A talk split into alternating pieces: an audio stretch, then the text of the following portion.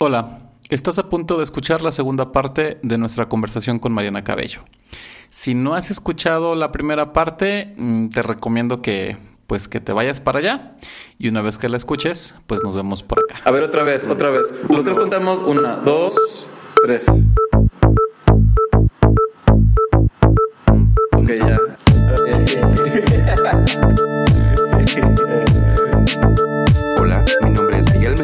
Yo soy José de Lavo. y en este programa Ah. sacamos el diseño. Fuera de contexto.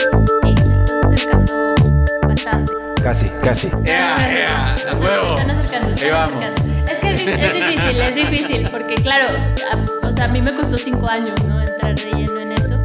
Porque incluso des- desde el Y, pensamiento... y- y- y el, y el- y el reto aquí es en, en menos de dos horas. Sí, es- No, porque claro, incluso desde las artes y con el pensamiento abstracto que se desarrolla en las artes, yo no entendía de qué me estaban hablando los primeros dos años del doctorado. O sea, yo decía, claro que sí, yo soy Mariana, voy, observo a la señora Pancha y hago mi dibujo de la señora Pancha, ¿qué, qué- de qué me están hablando?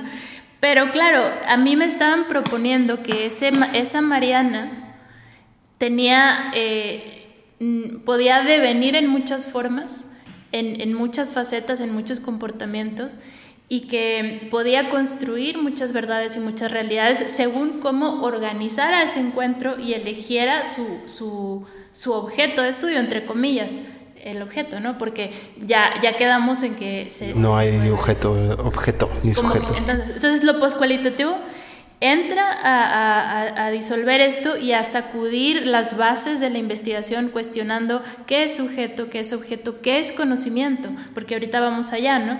Eh, ¿Qué es, si, si, si tú estás creando una situación de la cual, sobre la cual vas a construir y producir ciertas verdades, ¿qué es conocer? ¿Qué es conocimiento? ¿Qué se valida como conocimiento? Que no, que sí, ¿no? Ahora vamos allá. Yo no, no me, quiero no me quiero mover de, del sujeto porque hay otra deconstrucción del sujeto que, que quiero que también quede por aquí, que es que eh, no solamente el sujeto, como les digo, no es esencial, sino es performativo, está en devenir, va aconteciendo, se va formando eh, de acuerdo al, al contexto. No solo eso, eh, sino que también se habla de, un- de la posibilidad de un sujeto ecológico, de un ser ecológico. ¿Qué es esto? Bueno, esta es la, la posibilidad... Lo, lo- lo- lo contrario a lo atómico o a lo... No, de hecho no, va por ahí. Mm, bueno, eh, sí, depende cómo veas atómico. Eh, sí, el, eh, si te vas al, tema de que es un sujeto bien delineado individual, claro, es lo contrario, si te vas al nivel de átomos, eh, acompaña la idea. ¿Qué me refiero con un ser ecológico? Pues es entender a Miguel como no como ese cuerpo humano delineado, ¿no? que tiene un contorno muy bien delineado, como si lo hubiera así marcado con un Sharpie. Y es Entiendo, entiendo dónde empieza y dónde acaba Miguel. Exacto. Aquí empieza y aquí Ajá. termina Miguel, ¿no? Entonces, eh, digamos que esos contornos se deshilachan, se, se empiezan a, a roer así, y entonces de repente podemos entender que Miguel, eh, la idea de Miguel, el sujeto Miguel, es una intersección de, de fuerzas, de velocidades, de energía eléctrica, de energía de, de magnetismos, eh, de de temporalidades, de espacios. ¿Por qué? Porque mm, estamos acostumbrados a entender a- al, al sujeto como un cuerpo, pero el sujeto es más, más, podemos entenderlo como más allá de ese límite corporal y entenderlo a partir de otras cosas, ¿no? Por ejemplo, Miguel es 80% agua o 90%, ya no sé cuánto. Y es parte del cuerpo de agua del planeta Tierra, porque mm, finalmente conforman ¿no? Esos- todos esos mantos acuíferos y Miguel es parte de ese manto acuífero, por ejemplo. O Miguel, Miguel, Miguel en la panza tiene muchísimas células que no tienen su ADN, ajá, ¿no? Eh, toda la flora intestinal que tiene Miguel en la panza. también. Pues o Miguel hace rato que fue al pero baño. no- pero no son él. Claro, Miguel hace rato que fue al baño, dejó ir una parte de Miguel que se fue por ahí. ¿Y eso era o no era Miguel? Vaya, Eh, era. eh, sí, era Miguel. ¿era Miguel? ¿Fue Pero- Miguel? ¿Dejó de ser Miguel cuando salió de Miguel? Dejó de ser Miguel. Y esa es una pregunta que es muy interesante y una, eh, pues de hecho es una filósofa, pero también es, este, habla, trabaja mucho la física cuántica, eh, se llama Karen Barad, a mí me gusta mucho su, su, trabajo, y ella habla de un, por ejemplo, de, trae el ejemplo de una estrella de mar, un tipo de estrella de mar, que en el transcurso de su vida se desprende de ciertos bracitos para varias cosas. Una, la más importante, es para distraer a una presa, cuando la va persiguiendo la presa, pues para distraerla y partirse en dos, digamos, dividir la atención, suelta uno de sus bracitos. Y entonces la pregunta es, ese bracito que se queda por ahí, ¿qué es? Sigue siendo parte de la estrella, porque sigue con vida, ¿eh? O sea, el bracito sigue con vida y de hecho puede este, continuar con vida un cierto tiempo, ¿no? ¿Ese bracito sigue siendo parte de la estrella o ya es un desecho o se considera parte del mar? ¿O mm, qué categoría de ser es ese bracito, ¿no? Entonces, bueno, en ese sentido, pues, ¿qué son las uñas, los pelos, el intercambio molecular que tenemos con el medio ambiente? ¿Dónde están los límites de los cuerpos, no? Entonces, cuando empezamos a entenderlo así, se, se desdibuja un poquito nuestro, nuestra sensación de dentro y fuera, de exterior, interior, o eso que tú hablabas, lo externo, ¿no? Pero al, al, al final del día, digo, sobre todo en los humanos, cuando tenemos esta. Sea, esta parte como corporal, ¿no? Que nos, que nos delimita. Si yo de repente voy y me corto un dedo y mi dedo queda allá, deja de ser mí porque mi conciencia deja de controlar esa parte de mi cuerpo. Y ahí volvemos al humanismo, porque tú eh, seguimos oh. situados, seguimos situados en que tú eres tu conciencia. Ahí está la frase de René Descartes, pienso, luego existo. Para existir tengo que pensar.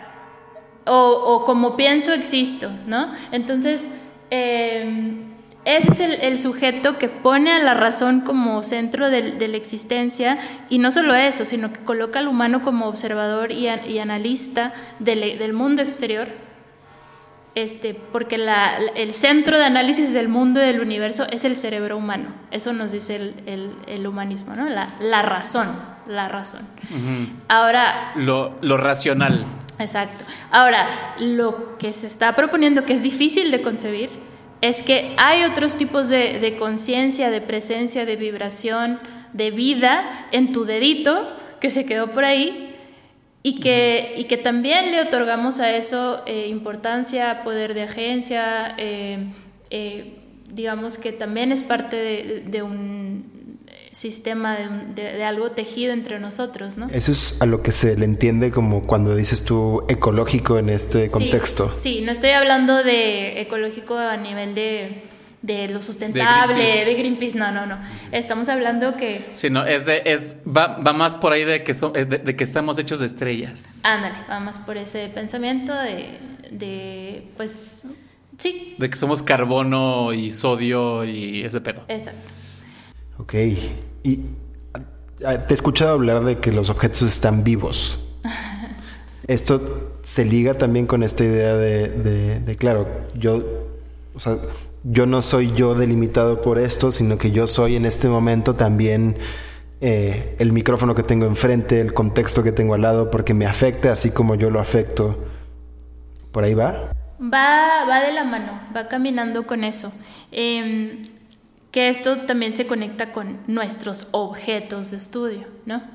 Em, como vuelvo a, lo anterior, la razón antes se, reinscribe como el centro eh, máximo de conciencia que estudia el mundo. Bueno, vamos a dejar eso atrás. ¿Qué sigue, no? Pues eh, primero que nada, otorgarle la posibilidad de, conciencia y, de vida a cosas eh, que normalmente esta esta tradición nos invitaba a no otorgarles. De hecho, eh, parte del humanismo lo que hace es hacer una división categórica entre lo, vivo y lo inerte. Y lo vivo lo define como las cosas que tienen un ciclo vital, nacer, crecer, reproducirse y morir. Entonces, bajo esta premisa, pues solo ciertas cosas están vivas. Bueno, de hecho yo hasta este momento no estaría vivo porque no ando cumpliendo con ese ciclo. O sea, vaya, tiene una categorización bastante arbitraria de, de, los objetos activos y los objetos pasivos, los objetos que sí tienen vida y conciencia y los objetos que están muertos. Pero eso es una construcción muy particular de ese siglo, de esa época, que venimos con esa tradición, pero que ahorita se está cuestionando y se está replanteando en dónde está el límite entre las cosas vivas, qué es estar vivo, qué es no estar vivo. Porque claro, es una, también el, el humanismo es, fue una filosofía, doctrina de pensamiento, lo que sea, muy cómoda para las eh, las colonias. Para los, occidentales. Para las, exacto, los proyectos. Sí, o sea, ¿qué es lo, qué es lo interesante de, del post-cualitativismo? Eh, que empieza a reconocer también otras maneras de, concebir la vida, que no necesariamente son estas como partes muy, eh, o sea, como, esta manera muy, como dices, como colonialista, occidental, este, que, que, que apela al raciocinio y de que rechaza todo lo mágico, todo lo lo pagano, como ese tipo. O sea, ahí de repente puede ser como algo muy interesante o, abre esta puerta de, de em, empezar a retar esta concepción eh, más centroeuropea, ¿no? Exacto que es una herencia que nosotros recibimos, pero por otro lado tenemos también la fortuna de muchas tradiciones, cosmologías o cosmogonías indígenas que no encajan en, ese, en esa forma de, concebir el mundo. Los, los ídolos detrás de las, de, de, las, ¿cómo se llama? Los ídolos detrás de, de los altares. Sí, o sea, eh, y de hecho, curiosamente, digo, las grandes ironías de la vida, ¿no? Yo voy a Barcelona, al viejo mundo, y entre las cosas en las que me veo envueltas, no solamente es, ok, los, los nuevos pensadores occidentales que, que, voltean, que empiezan a construir un territorio, territorio poscualitativo, no, no solo eso, sino que ellos mismos ponen la mirada en el pensamiento indígena, en el budismo, en, o sea, en, formas de pensamiento no occidental, porque ahí encuentran puentes también y explicaciones de formas, de otras formas de, entender el mundo y de entenderse a sí mismos como materia viva eh, en relación con otra materia viva, ¿no? Entonces, ahí también yo dije, wow, qué cosas de la vida, vengo a Barcelona y me invitan a mirar lo que yo tenía muy cerca en, México, ¿no? Y, bueno, en, en, América, digamos, no nada más en México. Entonces, eh, creo que por ahí pues hay mucha riqueza, ¿no? Entre lo que se está produciendo como novedoso, entre comillas, sobre la posibilidad de, de objetos no vivos como cari, cari, cari, cari ¿Cómo se dice? Caricaturizando. Caricaturizando. Perdón. Eh, al, ay, no, este lápiz tiene ojos, nariz y boquita y, habla y no. No, no. No, Es, no es, antropoformizar. Exactamente. Y regresamos al, al, centro de todo. Volvemos a Vitruvio. No, no volvemos ahí, sino otro, o sea, tener la capacidad de a ti que te gusta como también esta parte especulativa, imaginativa, como dejar los cabos un poco sueltos de qué pasaría, qué, qué forma de vida tendría el lápiz si, si lo pudiera, si, es que la tiene, ¿no? Y no es una forma de vida humana, no, evidentemente pues no tiene eh, esos componentes del sistema nervioso, el cerebro, la neurona y todo eso que supuestamente nosotros tenemos, sino que tiene tal vez otra forma de ser y estar y tal vez yo desde este cuerpo o, este, o estas partículas que me conforman, yo no puedo entenderlo. Y eso está bien. Eso está bien porque no soy el centro del universo. Está bien no entender las cosas. Está bien no entender, eso es lo que quiero decir. Aquí lo interesante o lo, o el, o el, o lo que reta el, el post que todavía no entiendo por qué se llama post, cualitativismo. Eso ahorita lo, vamos para allá. Pues se dice más bien como las eh, Perspectivas poscualitativas. No estoy muy segura que sea poscualitativismo, pero bueno, eso, ajá. Pero, pero, o sea, algo muy interesante y es más como tal vez como parte de, nuestra naturaleza humana, es que nosotros para entender lo no humano tenemos que, en cierta manera, antropoformizarlo, ¿no? O sea, tenemos que asignarle cualidades o emociones humanas para entenderlo. Correcto.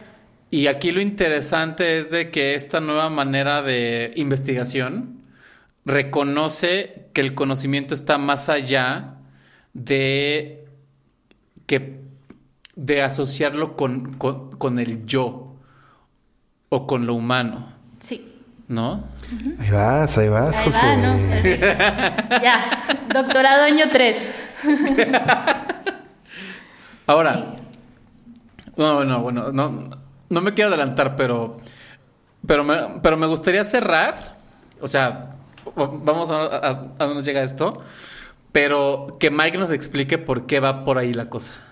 ¿Por qué creo que va por o sea, ahí? ¿qué es lo que te hace pensar que, ajá, ajá, Porque, que yo, que yo creo que yo también ya he visto señales ahorita, pues, pero no sé si, si dejamos un cabo suelto en la parte mm, que tal vez sería mejor finiquitarlo. creo que lo veo más alineado con eh, todas las ideas y críticas que poco a poco estamos haciendo más por diferentes motivos al sistema en el que vivimos. Y creo que este tipo de perspectivas eh, van a ser los que, las que nos pueden ayudar a entendernos de una manera diferente en nuestro entorno y empezar a pensar nuestra relación los objetos para, para- solamente para bajarlo a una idea más cercana a- al diseño industrial, por ejemplo. Nuestra relación con, con los objetos no como un algo bonito que yo compro y poseo y que rompo si yo quiero, sino es una relación mucho más íntima, eh, porque soy yo con ese objeto y ese objeto es conmigo y nos creamos los dos en el espacio y por tanto no importa mucho si lo hizo eh, San Juanito de las Flores, eh, diseñador o diseñadora famosísima del mundo, sino qué tanto resueno y vibro yo con eso, no desde una perspectiva tuluminaticisma, sino de una perspectiva más, mm, pues valga la redundancia, humana y sincera, al menos desde una nueva perspectiva de lo humano. Y siento que eh, ya estamos en un punto en donde desde hace ya tiempo estamos caricaturizando o se está caricaturi- ca- caricaturizando más a sí mismo cosas como el design thinking extremadamente, o sea, estúpidamente ya. Y vamos a seguir haciendo así un par de años, eh, pero creo que van a ser poco a poco que se van a empezar a tomar más en cuenta este tipo de cosas en diferentes lugares, desde grupos, comunidades, hasta eventualmente eh, eh, universidades o centros de estudio un poquito más arriesgados. Y así como sucedió con el design thinking y estas cosas, poco a poco estas ideas van a ir permeando en, en todos lados, creo. O, no sé si tal cual nos la está explicando Mariana, pero sí una parte de esto, me parece. Ya sé cómo se va a llamar. ¿Cómo? Life Center Design. Seguramente, seguramente. Puede ser, puede ser, puede ser por ahí. Aunque también vas Ya a no, tener que ya no es life. Human Center Design, ahora es Life Center Design. Es que la idea de humano ha hecho mucho daño, ¿eh? Y ahorita, claro, se, se- ay, no, es que es, es muy humano de su parte, o el ser humano, pero la idea de humano ha sido catastrófica para el mundo, porque en nombre del humano, como gran ser que rige este mundo, se han hecho las cosas más destructivas. Más horribles. más horribles porque en, en, eh, en esta pirámide de poder, ¿no? Donde coloca al ser humano como el único ser con conciencia, el, el ser con derecho de, de entender a los demás seres como recursos, ¿no? De, que puede explotar y tal. Entiéndase seres como piedras, eh, árboles, ríos, etcétera. Entonces, eh, creo que va a empezar a cambiar la, la concepción que tenemos de, de la palabra humano, humana, ser humano y va a ir girando porque se va a ir entendiendo que de hecho tenemos que dejar de ver el- al humano eh, para empezar a ver toda- todas las fuerzas que conforman los diferentes cuerpos. Que, que a mí me llama mucho la atención los paralelismos que, que encuentro como con esta manera de hacer investigación con el sintoísmo, ¿no? Esta religión japonesa, que, que sí tiene como esta honor a los, a los antepasados, pero también hay como este animismo a aspectos de la naturaleza, ¿no? Así de que, de que esta piedra es sagrada. Y, y digo, ¿no? nosotros en México tenemos esta concepción más católica de que pues rézale para que te haga el milagro, ¿no?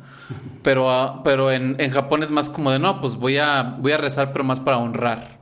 Que, que sí, sí va por ahí también, o sea, como esta manera de, de entender como esta, lo que tú decías, Mike, de la vida en los objetos, como pensar que, tú, que todos los objetos tienen alma y por lo tanto hay que respetarlos. Eh, bueno, hay una parte del, del y que de hecho estudia lo que es el animismo y, trata de entenderlo también y, recoger cosas de ahí, ¿no? Este, quizá eh, la cuestión de, bueno, pone en cuestión qué es el alma, ¿no? Porque también el alma, mm, así como tal la palabra, tal vez es un poco problemática, ¿no? Pero... Porque el alma da una connotación que sigue algo después de la muerte, ¿no? Pues sí, tiene un poco de connotaciones de ciertas como estructuras religiosas y así, que, que no necesariamente... Claro, porque también está construido en el lenguaje castellano colonizador. Si estuviéramos utilizando otro lenguaje, tal vez sería vida, presencia, esencia. Ajá. Entonces, también estar muy atentos a lo que, a las posibilidades de nuestro lenguaje. Que el lenguaje, como sabemos, es performativo, ahí sí, porque construye realidades construye realidades, o sea, no representa la realidad, sino la construye. Nosotros o sea, creamos un, eh, ciertas ideas porque las podemos nombrar, ¿no? Pero bueno, ya no me quiero desviar por ahí. La el, tema de los objetos es, es sobre todo considerar que, bueno, yo creo, entendiéndolo, o sea, o dirigiendo la mirada hacia el diseño, hay una... Eh, es que, bueno, una pensadora en este ámbito que se llama Jane Bennett. Yo tuve la fortuna de poderla entrevistar. Y ella tiene un libro que se llama Materia Vibrante o Vibrant Matter. Habla un poco de cómo encontramos a los objetos y cómo ellos nos encuentran. Y, toda esa trayectoria de, de, fuerzas, de energía, de o sea, todo lo que, lo que se reunió y se entrelazó para que un objeto llegue a nosotros y después la vida después de, que nosotros nos deshacemos de ellos, de cómo sus partículas van a ir a dar a diferentes partes del mundo, etcétera, ¿no? Entonces, em, no solamente es entender que, que tienen diferentes posibilidades de vida, vibración, frecuencia, presencia, etcétera, sino también que tienen trayectorias y que tienen vida y, todo eso. Entonces, cuando haya más conciencia sobre eso, que la hay hasta cierto punto en el diseño, pero mm, no sé, no sé ustedes qué piensan. Pues es difícil de entender, o sea, porque eh, ah, por lo menos en mi día a día estoy acostumbrado a bajar las cosas hacia algo práctico que puedo utilizar para resolver el problema que tengo enfrente. Pero esto es más profundo, esto es más... Em, eh, es una base o, cuestiona la base misma de, este mismo pensamiento. Entonces hay cosas que cuando yo escucho eh, eh, lo que compartes, pues hay como banderas rojas que surgen porque las sigo pensando como parte del mismo sistema que está siendo cuestionado. ¿no? Entonces, mm, es complejo, es complejo entenderlo tan, también tan pronto. Y eso que yo ya he escuchado, eh, ya hemos tenido varias conversaciones al respecto.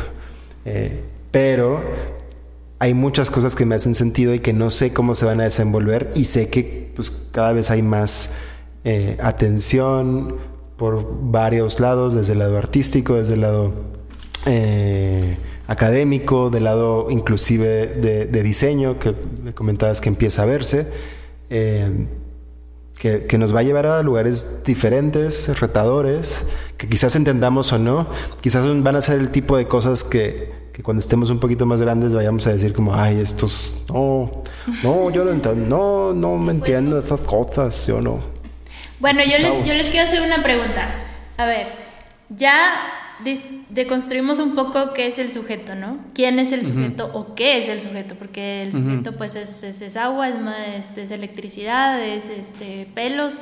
Partículas. partículas. Em, ya, ya deconstruimos ese sujeto. También estamos deconstruyendo los, los objetos, ¿no? Porque eh, justamente estamos hablando de, de, una parte del objeto que nos es difícil aprender con H, eh, con nuestra conciencia digamos que humana, entre comillas, Porque, porque existe, existen cosas que no conocemos, porque hay formas de vitalidad de presencia que están este, embebidos en los objetos o, que son los objetos mismos y que, y que escapan nuestra lógica.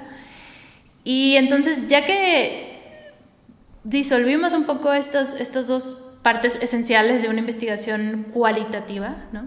un sujeto que observa un objeto de estudio, se aproxima a él, lo estudia y lo evalúa, etc. Yo les pregunto, bueno, ¿qué es, qué, qué es el conocimiento? ¿no? ¿Qué es conocer? ¿Cómo se puede hacer una investigación post-cualitativa? Piénsenlo en términos de investigaciones que ustedes harían, ¿no? O sea... Mm. Pues es que es muy complicado porque en cierta manera el, el conocimiento se basa en la verdad, ¿no? El, el, o sea, entre yo más, más, este, más conocimiento tenga, yo tengo la ilusión de estar más cerca de la verdad. Pero entre más conozco, pues más me doy cuenta que, que puedo seguirle dando más zoom in, zoom in, zoom in y puedo ver más detalles. Y es como muy paradójico porque entre más le doy zoom, más me alejo a la idea que yo tenía. Por eso de repente hay que salirse y, y este, y ver el, el, big picture, ¿no? Para poderlo entenderlo mejor y escoger qué parte yo quiero entender más específico. El conocimiento creo que es un, es un lugar al que es muy divertido tratar de llegar, pero que nunca vamos a llegar. Es el, es el juego infinito de que no lo gano para, para ganar el juego, sino que el premio es seguir jugando, ¿no? Para mí creo que es este breve momento de ajá, como ese insight, pero no he entendido ni, ni, tomado en cuenta como que ya es una verdad que debe de repetirse y que va a estar contigo para siempre, sino en, el, bajo el entendido de que es ese momento, tuviste una conexión con algo, entendiste eso que es específico a ese lugar, a ese momento, con esas personas, con esas cosas, etcétera. Y, y un momento se va y no vuelve a pasar, quizás, como diría esa canción que alguna vez canté en la adolescencia. ¿De Cerati o de quién? De, de, de Bumburi, creo. De Bumburi, peor. No, pero a ver, yo, yo, yo tengo otra pregunta. Peor hijo. Ajá. Este, obviamente el post-cualitativismo es muy sexy, ¿no? O sea, como que, digo, le estamos, o sea, estamos platicando, llevamos casi hora y media platicando del post-cualitativismo. ¿Cómo o sea, y, y, y, bueno, Mike tiene esta idea de que va a ser el nuevo design thinking. Bueno, no con esas palabras, pero es como yo lo entiendo. ¿Cómo va a ser funcional el postcualitativismo? Eh, ¿A qué te refieres con funcional? ¿Para qué me va a servir? ¿Cómo, cómo voy a hacer mejor mi trabajo siendo más postcualitativo? Bueno, yo a ti en particular no, no sé, pero creo que lo que sirve es para mover los, los fundamentos de la, de la práctica de todo, ¿no? Porque como te decía, este, es una, venimos de una tradición de pensamiento de las metodologías cualitativas fundamentadas en el pensamiento humanista que nos vuelve muy, nos, nos hace muy cómodo pensar que somos unos sujetos que nos acercamos a un objeto y que lo estudiamos y que de ahí derivamos, extraemos cierta, descubrimos y extraemos, fíjense qué palabras, cierta información y la llevamos a nuestro lugar de trabajo y nos dan aplausos por ello. Bueno, en el nombre de estos y cheques, en el nombre de, de esta lógica se han hecho muchísimos horrores con el mundo y el universo entonces, ¿para qué sirve? Bueno, pues sirve para mover los fundamentos de, de, lo que es estar en el mundo, básicamente, ¿no? Para sacudir los, los fundamentos. Porque, porque si, tú ya te, si tú ya no te concibes como un sujeto aislado que está en el mundo, sino es con el mundo, es parte del mundo, si tú ya no concibes la naturaleza como un objeto externo a ti, como un recurso externo a ti, sino tú te concibes como parte de la naturaleza, entonces, imagínate cómo podrían cambiar las políticas, porque detrás de una política hay una filosofía, hay una ideología. Entonces, ¿cuál es la ideología actual? Que el ser humano está por encima de todo y la naturaleza, imagínense, lo llamado naturaleza es una cosa, un recurso al cual tú vas, extraes, lo usas y, lo pones en función de ti. Si esto cambia de lógica, ¿qué, va a suceder? No? Porque, porque desde el momento en que tú te haces parte de la naturaleza ya no eres algo externo, sino eres una conjunción con eso y ya no puedes, eh, eh, ya no puedes separarte ilusoriamente como se había hecho hasta ahora, separarte ilusoriamente para ponerla a funcionar para ti, porque tú eres parte de eso. Entonces, bueno, no sé si te contesté. Sí, no, sí, pero... Y, y al final como que lo entiendo y es como, híjole, sería buenísimo que, que, que esa necesidad fuera reconocida por las fuerzas que mueven al mundo, ¿no? Pero regresando a esto, o sea, como que se me hace divertido regresar a esta parte del nuevo design thinking.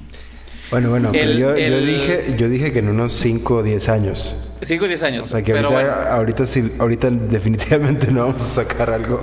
No, pero, pero a lo que me refiero, Mike, es de que al final del especular. día. Ajá, exacto, estamos especulando. Al final del día, el design thinking se hizo o, o se hizo lo, o, tomó la fuerza como, como le queramos decir, porque se encontró una manera alterna de lidiar con la incertidumbre para las personas que, que les falta esta creatividad o esta comodidad en estar en la incertidumbre. Entonces te doy esta ilusión de que hago prototipos y de que pruebo o me doy el permiso de equivocarme rápido y barato para, o, para justificarme que no me va a salir a la primera. Y siento que ese es uno de, los grandes éxitos del design thinking en el mundo corporativo, capitalista, como le queramos llamar. ¿Cómo se imaginan que el postcualitativismo, o lo postquali, aquí entre cuates, este, va, ¿cómo lo van a interpretar los, los pues sí, el, el, los círculos del poder que les sigue conveniendo el consumo y el control y el y, y, todas esas cosas que, pues, que no nos gustan tanto?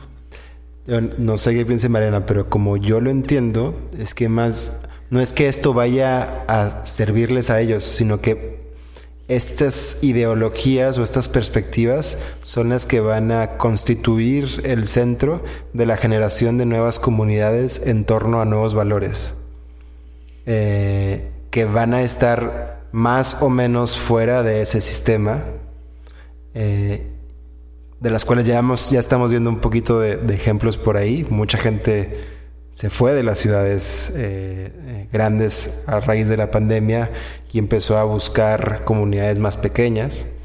Eh, por ejemplo, que podían. Las que podían, claro.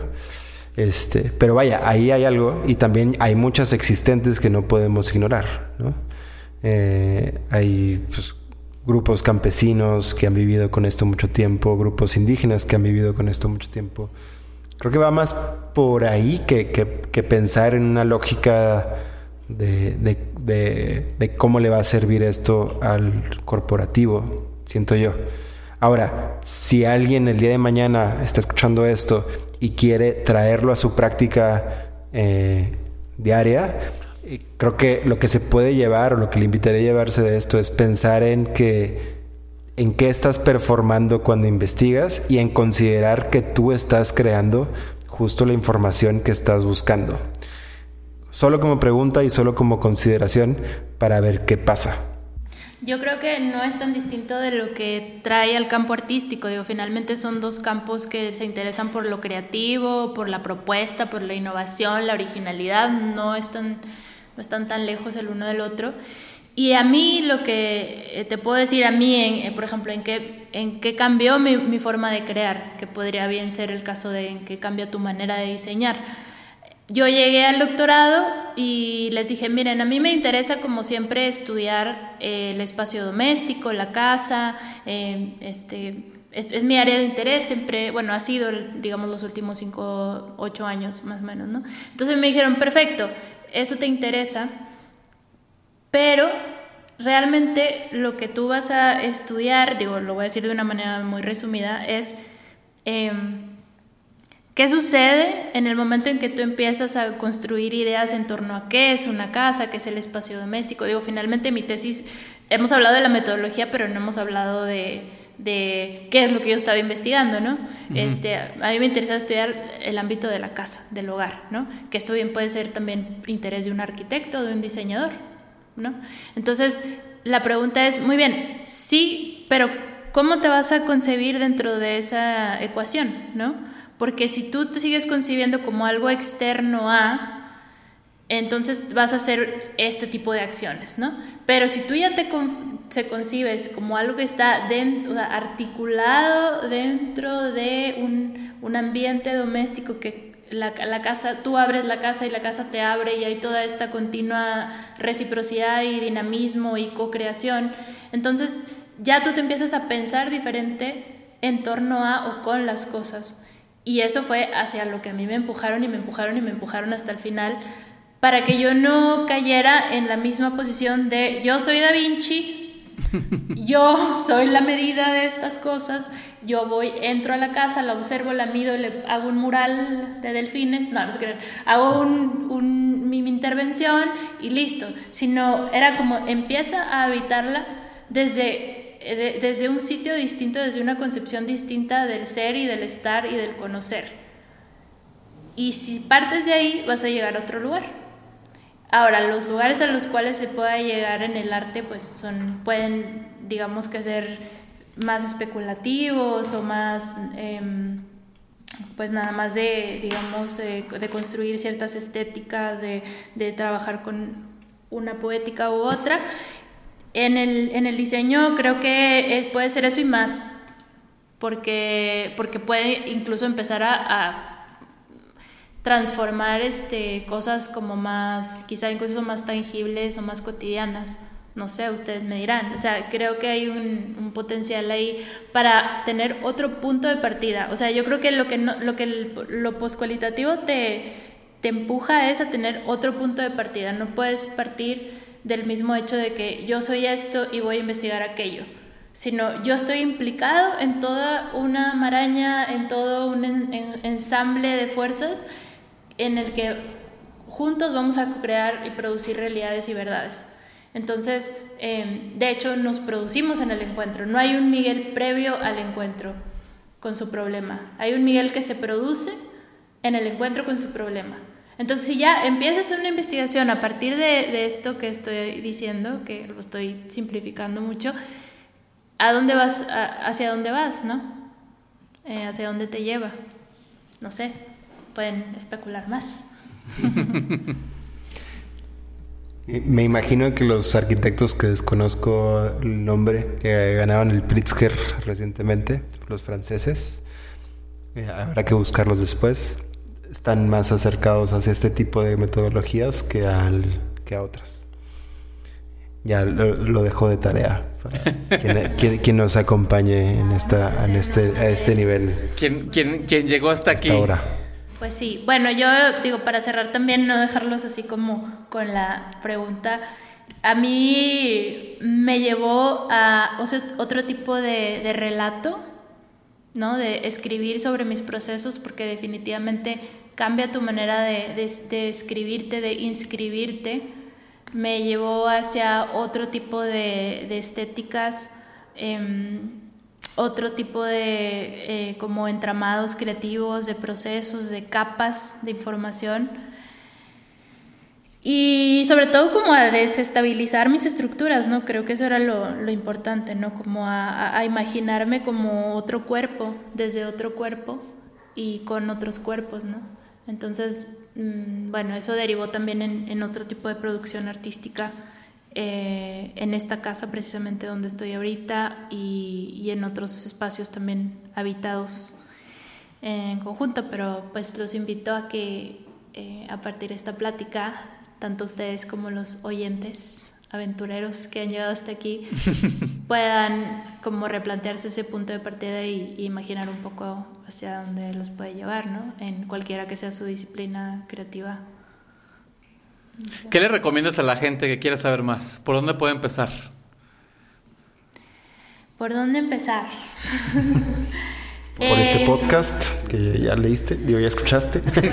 podcast, exactamente.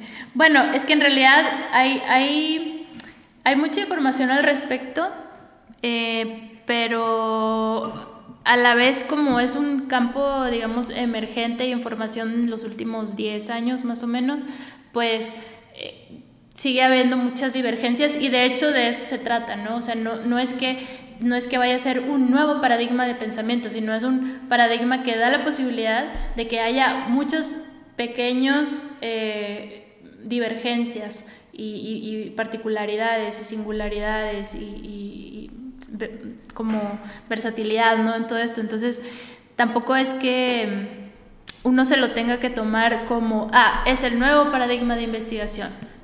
No es así, sino que es, es una reorientación del pensamiento hacia otros puntos de partida, como ya lo dije. Entonces, tampoco quieran encontrarse con una literatura homogénea, ¿no? Porque, mm. porque hay, pues, pues eso, lo que dije, muchos, muchas miradas hacia lo que es lo, lo post, eh, el territorio de lo post. Mm, pues no sé, les puedo dar mi mail y les puedo compartir lecturas. Eh, bueno, alguno de los libros que mencionaste, no sé si hay alguno que recomiendes de partida. De punto de partida. Creo que, por ejemplo, a los diseñadores y también a los artistas también, creo que les puede eh, gustar este libro que les mencioné que se llama mm, Vibrant Matter, o, bueno, Materia Vibrante en español. De, de Jude Bennett. Jane Bennett. Jane Bennett. Es un libro del 2010, eh, tampoco es así tan reciente, pero ahí ya empezaba. Pero bueno, también les recomiendo, y hay otro libro que, bueno, este es mucho más denso, que, que es el que hablé de la, de la estrella de mar, que esta señora, bueno, no se ocupa de hablar de las estrellas de mar, es una analogía que, que hace, pero ese, este, digamos que la obra de Karen Barad también es muy interesante, pero sin dejar de lado que muchas de estas perspectivas que descentran la voz y la experiencia humana, también ya están y siempre han estado en, el pensamiento indígena de, muchos grupos eh, eh, pues nativos, por así decirlo, de, América, ¿no? Entonces, eh, por ejemplo, le, contaba a Miguel que mm, un, ejemplo que yo utilicé en, en, una clase que me compartió una amiga del Ecuador, me dijo, bueno, eh, los quichuas eh, hablan, le, dicen a las montañas abuelos. Y no es que ellos sepan o piensen que son montañas, pero bueno, de cariño le digo los abuelos. No, son los abuelos. ¿Sí me explico? Entonces, em, ya a partir de ahí se reinscribe el mundo de otra manera. Porque si tus abuelos pueden, si, si las montañas son tus este, parientes, entonces, ¿tú qué eres, no? ¿Y qué es ser pariente? ¿Y qué es ser persona? ¿Y qué es ser montaña? Pues ya estamos entrando en otro universo de pensamiento. Y no... Que, otra vez me, recuerda al sintoísmo, que es que los, los antepasados y los... Y, hay que honrar, o sea, como que los antepasados también viven en eh, landmarks de la naturaleza como piedras gigantes o árboles o colinas sagradas y así, ¿no? Exacto. Sí, que, que, que hay eh, ser en, en, otras cosas, ¿no? Digo, ahí no es tanto que, es, que los representen como personas, pero es el hecho de que los reconocen como algo diferente. Exacto. Sí, no que lo reconocen como algo con vida y con relación con vínculo hacia ellos directo, ¿no? Entonces, no, es, no es antropoformizarlos. No, no, no, no. Es, es otra concepción de, vínculo eh, de ser, ¿no? Entonces también lo importante es que al, encontrarnos con estas perspectivas, eh, no los veamos como, ah, es que es, el, o sea, es un pensamiento alternativo, ah, es un pensamiento, este, mm, eh, pues, viejo, ancestral o, tal. No, son pensamientos vigentes y, y, no solo eso, sino no es, no es que sean periféricos, los hacemos periféricos, porque volvemos, está en el centro de qué es el, qué es el ser y el hacer y el conocer, está el, el, el, sujeto humanista, ¿no? Y, y, así se ha forjado en la academia. Pero fíjense, desde el centro de la academia de la misma España, se está descentrando ese, ese pensamiento, esa forma de ver el mundo y de entenderse a sí mismo, para entender que, bueno, es solamente una construcción, una de muchas Y no es que sea la central y las demás sean las periféricas, sino que mm, todas, digamos que ocupan un, un, lugar y todas eh, tienen un punto de partida, ¿no? Entonces, bueno. Y, igual y ya como para cerrar, como que yo, yo tengo tres takes de esta conversación que, que creo que me van a servir para, para mi vida diaria. Que las, que las anoté aquí, que ya no las entiendo porque las anoté muy, con letra muy fea. Pero a ver si las puedo descifrar. Creo que la primera es el, el buscar otras cosmo o respetar o buscar otras cosmovisiones de otras culturas que no necesariamente son como este centradas en, en, lo racional. Entonces eso es, eso es interesante. La, la segunda es el que para mí fue como un gran, gran aprendizaje en esta conversación fue de que no necesariamente tengo que antropoformizar las cosas para entenderlas, sino como que, como que esta plática me invita a buscar maneras alternativas de entender las cosas sin, sin partir de, de, de, mí mismo como humano. Y la última no le entiendo lo que escribí. Eh. Es que es una palabra vibrante que ya... Vibrante. Mutó. Cambió de forma mientras estabas hablando. Sí, no sé, sí, no sé qué escribí. Pero era muy importante y nos iba a cambiar la vida. Pues entender que tenemos que. Entender que tenemos que. Es, es como una P X. Pero seguramente va muy de la mano con, con entender que. Ah, ya, ya, ya. Ya, yo me acordé. Que es que nosotros somos parte de la investigación. No estamos fuera. Y eso va, va a cambiar el outcome.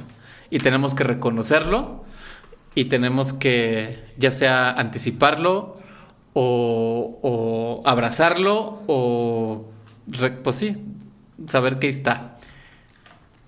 E, e, esos son mis tres. Bueno, yo solamente te, agrego una nota. El, nosotros está en cuestión, que es quién es nosotros. Y segundo, ese sentido de nosotros se construye en la investigación, se produce en la investigación. O sea, eh, eh, tú, tú, tú, en el encuentro te vas, a, te vas a producir como sujeto. Y eso es importante, porque no es decir, yo soy José y voy a ir a ser cambiado en el momento de, encontrarme con Juana. No, no, eso es volver a la, a la, esencia de que hay un José esencial que va a ir y cambiará por cinco minutos al estar con Juana. No, tú eh, eres todas esas multiformas en devenir que tomas en tus diferentes encuentros. Eso te lo diría desde lo poscual.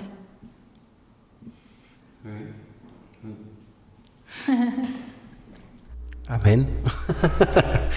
Oye, Mariana, y mm, si alguien quiere saber más sobre tu trabajo, ¿dónde lo puede encontrar? Los invito a que visiten mi página web, que es www.marianacabello, sí, cabello como cabello de la cabeza, marianacabello.com. y ahí creo que pueden, digamos que acompañar visualmente este recorrido biográfico que construimos en conjunto.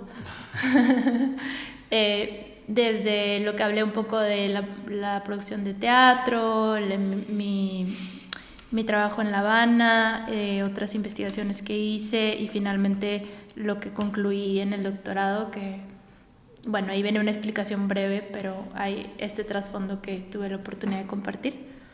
Y bueno, sí que se acerquen y sino que me escriban para platicar. Pues, pues, seguramente podremos seguir mucho tiempo más porque creo que este tipo de cosas son fundamentales nos invitan a muchísimas dudas y reflexión y nuevos acomodos. Así que seguramente le seguiremos en algún otro momento. Pero, pero muchas gracias por, por estar en fuera de contexto. Gracias a ustedes por abrirse a estos nuevos territorios. Sí, pues ahora sí que nos sacaste. Nos sacaste de nuestro contexto. Ahora sí que fue un fuera de contexto, sí, sí, sí. Este, y gracias por especular conmigo e imaginar.